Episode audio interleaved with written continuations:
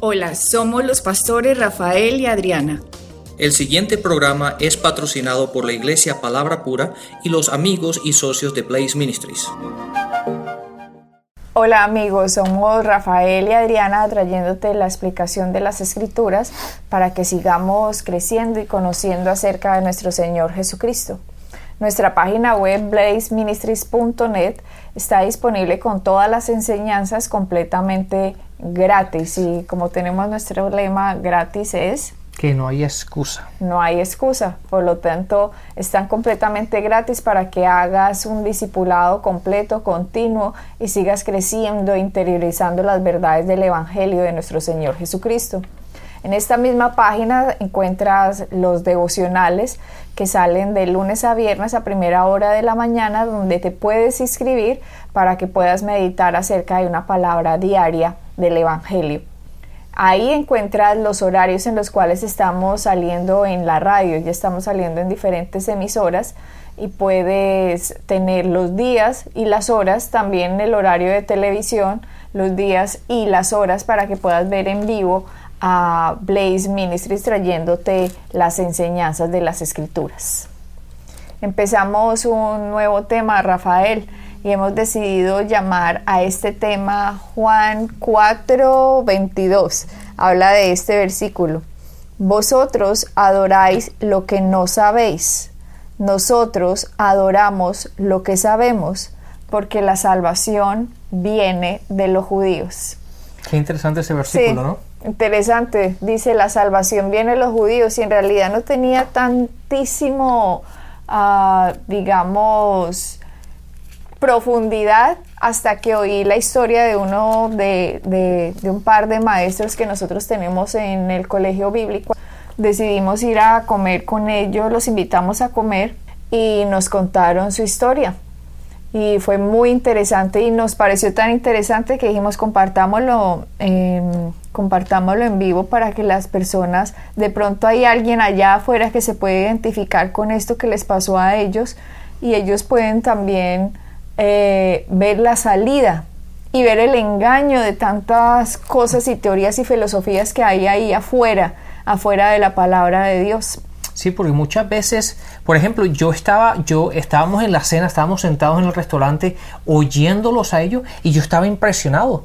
Y simplemente por el hecho, ¿por qué? Porque nunca me he enfrentado, nunca he estado relacionado, nunca había oído nadie haber pasado por lo que ellos pasaron.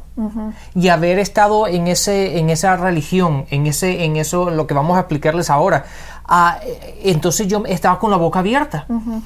¿Por qué? Porque uno, uno está como una cápsula, ¿verdad? Estamos nosotros en, esto y no se imagina lo que la gente ha vivido, lo que ha sufrido, lo que, lo que ha tenido que sobrellevar hasta que encuentra la verdad del Evangelio.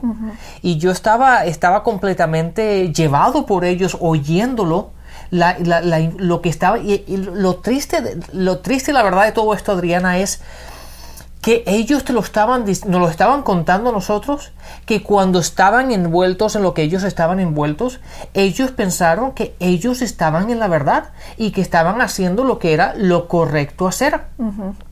Hasta que llegó un momento en que se dieron cuenta que esto no puede seguir así Sí, entonces vamos a tratar de, copiar pues la historia de ellos y llevárselas al aire a ustedes de qué fue lo que les pasó. Ellos son una pareja, eh, nos están dando la clase ahora acerca del reino de Dios, The Kingdom of God se llama eh, la clase en la cual están dictando y son muy versados y muy apasionados, tal vez como personas que pocas veces uno llega a conocer, porque uno conoce mucha gente que cuando habla del Evangelio se, suena como a teoría, no suena como que saliera del corazón y que lo dicen con esta pasión y es que esto es así. Eran tan apasionados que me asombra la pasión de esta gente. Y por esa pasión dijimos, Rafael, vamos a invitarlos a comer, a ver qué nos cuentan de su vida y de su historia. Y cuando le preguntamos, nos dijeron y nos asombró saber que no siempre habían sido cristianos. Eso ahí ya me pareció yo, como así? Porque uno se imagina que una persona tan apasionada siempre ha sido cristiana, pero a lo mejor toma de alguien que ha estado envuelto en cosas que no son para que ame de esta forma y entienda el amor de Dios de esta forma como ellos lo entienden. Claro, estaban, aunque ellos desde su punto de vista estaban en la luz, si lo puedo decir de esa forma, cuando realmente encontraron la verdadera luz, para ellos fue algo tan tremendo que se, que se afirmaron a ellos de tal manera. De hecho, yo estaba sentado enfrente de él y, la tenía su esposa a, mi mano derecha, pero cada vez que él hablaba del Evangelio, de Jesucristo, de lo que hizo, de lo que encontró, parece que, lágrimas le iban a salir, le iban a salir lágrimas de, la emoción, del entendimiento, de la relación que él tiene con Cristo y con Dios hoy día y de lo agradecido que está de haber encontrado esa verdad. Bueno, ellos cuando eran pequeños iban a la iglesia, a una iglesia tradicional, ella una por su lado y él por su lado, y él dice que por su lado vio mucha corrupción y que de esa corrupción él decía, esto no puede ser, porque los que predicaban el Evangelio eh, lo hacían como teoría, pero era más como un negocio. Y a él eso le parecía completamente cochino y sucio. Así que dijo, esto no puede ser Dios, por lo tanto me voy en mi búsqueda de Dios por otro lado. Y se fue. Ella por su lado eh, estaba en una iglesia también y cuando el predicador les iba a enseñar, ella dice que ella era pequeña, les iba a enseñar acerca de la multiplicación de los panes, con, del milagro de la multiplicación de los panes con los cinco mil hombres y el resto eran mujeres y niños, o sea que falta ver cuánta gente era, que el predicador se los enseñó a todos estos niños diciéndoles, es como si lo que sucedió ahí es como si Cristo tuviera tres panes, pero el resto de la gente no tenía tres panes cada uno, sino que el resto de la gente tenía un poquitico, cada uno tenía, algo, un pancito. Y lo que hicieron fue poner en una canasta, todo el mundo puso lo que tenía y por eso parecía una multiplicación. Nada más uno escuchar eso ya uno como que le da rabia a Rafael. Claro y decía el esposo, ustedes se imaginan uno niño que está ávido como una esponja, que todo lo que me digan lo voy a creer. Un niño cómo le daña a un predicador, cómo le daña la verdad de la palabra de Dios y que ella cuando escuchó ese predicador, que ella le dio como rabia porque yo, que ella decía, yo creo que Jesús los multiplicó, que ella pensaba, pero estaba escuchando a alguien mayor que es un predicador que está puesto en una oficina que representa una iglesia, que representa una denominación, dándoles una explicación a una cantidad de niños diciendo que todo el mundo puso comida en la canasta y que por eso había multiplicación. Exactamente, y eso Adriana pasa constantemente en las iglesias hoy día cuando la gente trata de bajar lo espiritual y explicarlo de una forma natural, simplemente porque no entienden las escrituras no entienden el poder de Dios, no entienden lo que Jesucristo ha hecho. Entonces, al no entenderlo, tienen que explicarlo de tal forma que de la única que se vuelva racional. que se vuelve de una manera racional cómo yo puedo explicar algo espiritual de una forma no racional y, llegamos y, y esa persona llegó a decirlo de tal forma que una persona aunque como ella decía yo no tenía el conocimiento que hoy día tengo. Pero la escritura me está diciendo algo contrario a lo que esa persona está explicando. Y yo no creo que haya sido así porque la palabra dice. Pero todo ese resto de niños eran, Ah, o sea, ahí mismo, como la mentira, cómo se mete la mentira entre las denominaciones o de las iglesias o de los que se denominan cristianos para dañarle la fe a un niño. Y ahora que decimos de dañarle la fe a un niño, uno no le puede decir mentiras a los niños. Eso de que, de que Santa Claus le va a traer los regalos que el ratón Pérez le va a traer yo no sé qué de plata y se la va a meter debajo de la almohada por el diente. Eso aunque suena bonito, Rafael, y tan tierno y tan dulce. Sí, la, ilusión de los niños. Sí, es que es la ilusión. Es una mentira, es un padre engañando a su hijo o una madre engañando a su hija o a su hijo. Y aunque esa es la tradición, esa es la, forma en que se ha venido por años y años y años. No es la verdad. Ustedes se imaginan a Dios que nos tiene a nosotros como hijos diciéndonos, el cielo existe y se van a ir para el cielo y uno, ay, tan bonito y que Dios diga, es que eso lo digo por tu ilusión, ¿sí? Pero es mentira, Rafael. Claro. La palabra dice, Dios no miente. Por lo tanto, uno puede tener confianza en lo que Dios dice, es verdad. Claro, y, demos cuenta una cosa, lo que estamos haciendo cuando decimos esas cosas, más que nada niños pequeños, estamos sembrando en ellos una mentira. Hmm. Y eso es incorrecto. Tenemos que empezar a sembrar en, ellos la palabra de Dios que es verdad. Y estamos enseñando, porque va a llegar un momento en que el niño va a crecer y se va a dar cuenta de lo que, lo, que los padres le estaban diciendo, lo que la tradición decía, lo que, lo que llevaban haciendo años, no es verdad. Y entonces el niño va a llegar y lo ha pasado muchas veces porque nos hemos, no, hay personas que nos han confrontado y nos han dicho, pero es que eh, eh, los niños se ponen furiosos. ¿Por qué? Porque han estado creyendo una mentira, una mentira y ellos tienen, tienen razón. ¿Por qué? Porque aunque, claro, la gente lo ve desde el punto de vista natural y dice, ay, pero qué bonito los niños, la ilusión, pero estamos sembrando en ellos una, estamos sembrando en ellos mentiras. No, y lo peor, Rafael, como el caso de esta pareja que nos contaba, el niño de 11 años le creyó a su padre siempre que el que le traía los regalos era Santa Claus. Por lo tanto, cuando le dijo la verdad, que le dijo, mira, Santa Claus no existe. Soy, ah, no, no, en el colegio, en, el, colegio, fue en el colegio, se había olvidado que en el colegio le dijeron los amiguitos, Santa Claus no existe, eso es mentira, y que ese niño se puso furioso diciendo, mi padre no me miente, mi padre me dijo que Santa Claus me trae los regalos y Santa Claus me trae los regalos, y que todos los niños en el colegio eran burlándose de él, diciéndole ingenuo, bobo, que le decían de todo, y este niño se iba a ir a los golpes a defender a su padre, que su padre no mentía. Claro, Adriana, date cuenta de esto.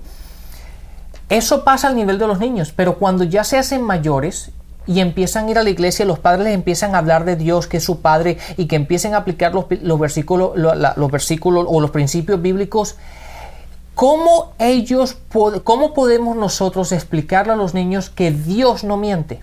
Si los padres sí mienten. Si los padres sí han mentido. ¿Cómo le podemos decir, no, es que tú puedes confiar en tu Padre Dios porque Él fue tu creador, cuando la imagen del Padre que el niño tiene es de un Padre mentiroso? Y que diga que es cristiano. De hecho, esta historia que estamos contando de la pareja de este niño que casi se va a golpes con los amiguitos en el colegio, defendiendo el honor de su padre, porque su padre no le mentía, por lo tanto Santa Claus sí existía, llegó a la casa llorando al papá diciéndole, mira que en el colegio me dijeron que tú eras mentiroso, que Santa Claus no existía y que tú eras el que me traía los regalos y yo les pegué porque estaban diciendo que eras mentiroso. ¿Usted se imagina ese confrontamiento, Rafael, en ese momento de su padre, de tener que decirle al hijo, hijo, la verdad es que Santa Claus no existe y, y, y sí, es, soy yo?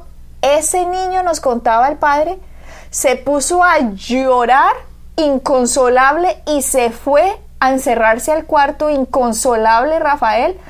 Yo creo que no tanto porque Santa Claus no le traía los regalos, sino porque su padre le había mentido. ha vivido creyendo una mentira. Y, y tristemente, Adriana, aunque eso es triste, a mí lo que más me duele es el hecho que después a ese niño le vamos a enseñar de que tiene que tener, tiene que poner su confianza en Dios, le tiene que creer a Dios, con qué principios ha estado creciendo y qué semilla hemos sembrado en su corazón para que ahora le digamos, no es que tienes que creerle a Dios porque Dios es verdad, Dios no miente.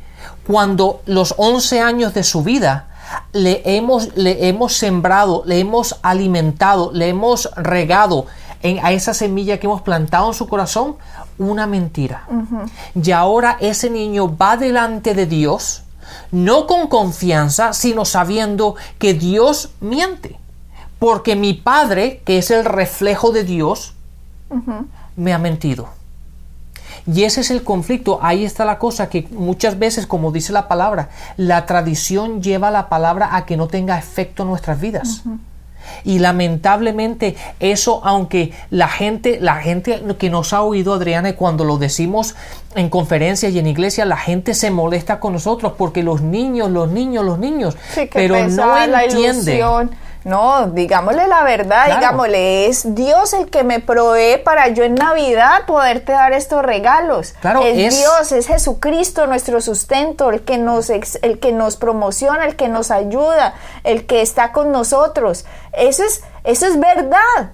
Eso es verdad, e igual está celebrando, digamos, la Navidad. En la Navidad debemos traer el recuerdo del nacimiento de Cristo, el recuerdo de que nació de una virgen, el recuerdo de, de a los niños crearles esa imagen y esa memoria de que hay un Dios, demostrárselo con, con esos detalles, pero no le traigamos estas mentiras, Rafael, en el cual le estamos desde pequeños dañando sus creencias, dañándoles la esponja a ellos que ellos están ávidos de conocimiento y de creencias y es en esos momentos donde debemos aprovechar y meterles el evangelio de Dios, que hay un Dios que está por ellos, que los protege, que los ángeles de Dios están alrededor de los que le temen y acampan alrededor nuestro, que hay un Dios que es nuestro ayudador, que hay un Dios que nos sana, que hay un Dios que nos prospera, que hay un Dios que es por nosotros, que nosotros sí podemos, que la sabiduría de Dios se puede formar en nosotros, que tenemos la mente de Cristo, que pueden, que no son brutos, que no son tontos, que no, usted es inteligente, Dios está en usted, por la gracia de Dios usted puede sacar bien esas notas de matemáticas o puede sacar bien en las notas de español, lo que sea, pero nos dejamos, nos decimos, somos cristianos y nos dejamos meter lo del mundo, nos amoldamos al mundo y empezamos a hablar como el mundo les habla, engañar a los niños como los engaña el mundo. No, hablemosle la verdad. Seamos, celebremos las cosas, pero con la verdad. Claro, Adriana, no hay nada mejor que le enseñemos a un niño a empezar a aplicar los principios bíblicos por los cuales van a vivir el resto de su vida. No hay nada mejor que un ah. niño que quiera un juguete o que quiera comprarse algo, que el padre le diga, mira, la palabra funciona, la, palabra funciona así y los principios bíblicos funcionan cuando tú siembras, tú recibirás. Y que el niño empiece a decir, ok, ¿qué juguete yo no utilizo? ¿Qué juguete ya, ya, ya crecí y ya no lo utilizo? En vez de tirarlo a la basura o tenerlo arrimado en un, en, un closet, ¿por qué no se lo siembras a otro niño? Y empiezas a aplicar los principios bíblicos. Eso es mucho mejor que el niño empiece a aplicar esos principios y entienda el, el proceso de dar y recibir como lo dicen las escrituras, y que desde pequeño empiece a aplicar. Cuando tenga 15, 20, 30 años, ese hijo va a estar mucho más avanzado que nosotros. ¿Por qué? Porque desde pequeño ha entendido la fidelidad del Padre, entiende los principios bíblicos, entiende la fidelidad de Dios y de que Dios está por él y para él. Sí, pero le empiezan a decir desde niño, no, es que no hay. No, enséñele al niño que también le crea a Dios por sus cosas desde que es niño. Ojalá yo hubiera sabido estas cosas desde que era niña. Ojalá yo hubiera entendido cómo debía uno dominar la lengua. Ojalá yo hubiera entendido que en mi espíritu había una cantidad de verdades cuando yo nací de nuevo. Ojalá yo hubiera sabido eso y no hubiera tenido que estar como chapaleando en la religión a ver cómo salía, o oh Dios, cómo me ayudaba en este terrible vida que me tocaba vivir. No, Rafael, a mí me hubieran enseñado estas verdades, estas verdades se hubieran sabido de que era uno un niño donde no estaría hoy uno parado, por Dios. Estarían, como tú dices, mucho más avanzados. Los hijos de uno no tienen por qué pasar por lo que uno pasó. Los hijos de la gente no tienen por qué tener las mismas vidas, pero los enseñan, no, aquí todo el mundo ha sido pobre, su abuelito fue pobre, yo fui pobre, por lo tanto usted va a ser pobre. Aquí todos hemos sido unos brutos en matemáticas, por lo tanto usted también es como brutico, mijito. Aquí todos se han muerto de, de un ataque al corazón a los 50, entonces espere que eso está como en la familia, corriendo en la familia esa maldición empiezan a dañar los conceptos de creencias desde un niño. Claro, cuando el niño ya se desarrolla en un joven y en un adulto y ya le empiezan a hablar de Dios, sacar toda esa porquería y esa basura de mentira que le ha metido a uno la cultura, la sociedad, Satanás, que ha, como dice el versículo clave, 2 de Corintios 4, que dice, el príncipe de este siglo ha entenebrecido el entendimiento de los incrédulos para que la luz del Evangelio no les resplandezca. Hay que entenebrecer. El, el arma de Satanás es irse. Me toca llenar a esta gente de mentiras sus creencias, porque si la verdad los alumbra, ¿quién va a poder contra ellos? Mientras que si los tengo bajo en un sistema de creencias de mentiras, de tradiciones, de, de filosofías, de culturas, y que la gente empiece a hacer lo que su papito hacía y su mamita y su abuelito, yo, ellos solitos, tal cual piensa un hombre en su corazón, así, el tal es, así él solo se encarga de meter la mentira y la mentira después saca raíces, ramas, hojas y de todo. Un árbol completo en la vida de una gente. Y cuando el Evangelio llega, tiene que romper todas esas mentiras, exponer la verdad. Por lo tanto, la persona, la renovación de la mente es más complicada que si la hiciéramos desde que uno es niño. Claro. Empecemos desde que somos niños. Empecemos a, el Evangelio, las verdades a decírselas de que son niños. Ese cuentico que le dijeron a esta pobre mujer que no alcanzaba ni a contar, Rafael, lo que íbamos a decir. El cuentico que le dijeron a ella cuando era niña es que la multiplicación de los panes de Jesús es que Jesús tenía tres panes, pero todas las cinco mil personas tenían un pedacito de pan y por lo tanto todos pusieron sus panes en la canasta y así se multiplicó todo. ¿Qué es eso, Rafael? Dañando. ¿Eso, es simplemente un insulto? Dañando la mente del niño. Porque si a un niño se le empieza a hablar de multiplicación, empieza, wow, Jesús, Dios hace eso, empieza a admirar a Dios de tal manera. La Biblia dice, créele a Dios como un niño. Y los niños Usted le dice que Superman existe y va, se pone una capa y son capaces de tirarse de un segundo piso. Un niño tiene fe, la fe porque se, son ávidos de esponja, creen, creen. Entonces digámosle la verdad a los niños que hay un Salvador, que hay un Dios que está por ellos, que sí pueden, que son inteligentes, que por la gracia de Dios, que por el favor de Dios, que ellos pueden ser mejores que el resto de los del curso, que el resto de los del colegio, que el resto de la escuela, que el resto de los de la universidad. Cojamos a esos niños desde ya, pongámosle las verdades del Evangelio y van a ser unas personas completamente exitosas y victoriosas y no se van a tener, no van a tener que pasar como por esas pruebas de fe que uno pasa, Rafael, digámoslo, en el sentido de cuando uno tiene que sacar mucha basura de uno, uno creer con fe por cosas en que si uno hubiera crecido desde chiquito con esto, eso sería re fácil para uno cuando uno se enfrenta a cosas a las cuales las ve poco, un poco grandes. Claro. Así es sencillo es, no hay que no, no, hay que no hay que complicar la cosa, simplemente hablemoslo, hablemosle a los niños la verdad. Así de simple. No escondamos ni manipulemos la verdad, sino simplemente la verdad. Eso es lo que Dios hace con nosotros. Nosotros tenemos que ser un reflejo del Dios al cual le creemos, al cual representamos y el cual vive en nosotros.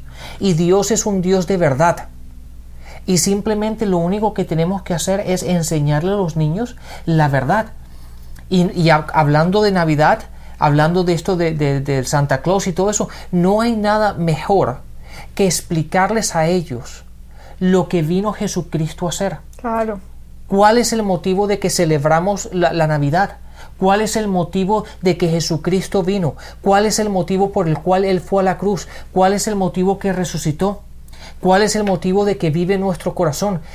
Así es como le tenemos que inculcar la verdad y establecer la palabra de Dios en el corazón de nuestros hijos. Si no volver la Navidad como comercializada con los Santa Claus y esto, sino aprovechar que es una época de la historia, digámoslo así, en el año, una época del año en que la Navidad todavía está asociada a Cristo donde se supone los cristianos celebran el nacimiento de Jesús. Aprovechemos que hay eso y no lo llevemos al punto de la comercialización, sino al punto de encuentro, como tú dices, aprovechemos a decir más estas verdades, a celebrar a Cristo, a traer a Cristo. Gracias Señor, aunque Jesucristo no nació en diciembre. Pero bueno, de eso no se trata, al menos se trata de que es una época de la historia en que la alegría, Cristo vino a esta tierra, nació de una virgen. Esas verdades son las que tenemos que fomentar en los niños y no puedo seguir ahora acerca de, la historia que íbamos a contar porque nos queda en realidad poco tiempo al aire, pero por favor no se pierdan el próximo programa Rafael porque en ese programa vamos a estar hablando acerca de la historia de esta pareja y ella al escuchar eso de ese predicador cuando le dijo esta explicación racional de la multiplicación de los panes, ella le dijo a su mamá, yo nunca más quiero ir a la iglesia, yo voy a buscar a Dios por mi lado y en la forma en que ella buscó a Dios por su lado y en la forma en que el futuro esposo buscó a Dios por su lado fue completamente torcido. Se fueron por otros caminos todo, porque desde que eran niños no les mostraron la verdad. Exactamente, Adriana, ahí está el punto. ¿Por qué se fueron por otro lado? Lo, lo interesante de todo esto es que él desde pequeño quería estar en el ministerio y ella de pequeña estaba enamorada de Jesucristo y quería servirle por el resto de su vida. Los dos independientes en estados diferentes de, estado, de, Estados Unidos porque no estaban en el mismo sitio. Independientemente en su vida, los dos querían servir a Dios desde pequeñitos. Estaba en ellos. Pero cuando empezaron a entender, empezaron a crecer y empezaron a leer la palabra por ellos mismos, se, dieron cuenta que aquello que salía del púlpito no representaba a lo que ellos estaban leyendo y se, y, se creó un conflicto. Y cuando ellos le preguntaron a sus mayores o a la gente que a los predicadores, pero la palabra dice, bueno, es que la palabra tú no realmente no puedes analizar toda la palabra así, simplemente tienes que explicarla de una manera lógica. Pero ¿cómo así? La palabra no está para explicarla una palabra de una manera lógica. De hecho, en segunda de Corintios, en el capítulo 2, nos, habla diciendo Adriana que una persona natural no entiende la palabra porque la palabra es espiritual. Y muchas veces eh, tratamos de leer y explicar la palabra desde un punto de vista natural y no tiene sentido. Y lamentablemente eso es lo que mucha gente está haciendo. Por lo tanto, la gente que tiene un poco de sentido y empieza a estudiar la palabra por ellos mismos, se dan cuenta de que hay un conflicto. Y muchas veces ese conflicto hace que esa gente se vaya a otros sitios a buscar la verdad. Y fue lo que le pasó a esta pareja. Y por, por, alejarse de la iglesia, por no recibir la palabra de Dios como es y como debe ser enseñada y predicada de un púlpito, se metieron en 16 años de oscuridad completa. Sí. Triste. Triste, pero Gracias a Dios por su luz y por su amor, que Él sabe las intenciones de nuestro corazón y sabe que hay gente que está llevando el Evangelio y por eso va a unir a estas personas con los que están buscando el verdadero conocimiento de nuestro Señor Jesucristo. Bueno, vamos, si en el siguiente programa podemos dar el testimonio que nos dieron. Bendiciones y hasta la próxima. Bendiciones. Pueden bajar nuestras enseñanzas en www.iglesiapalabrapura.com y visitarnos en nuestra sede en la calle 21326.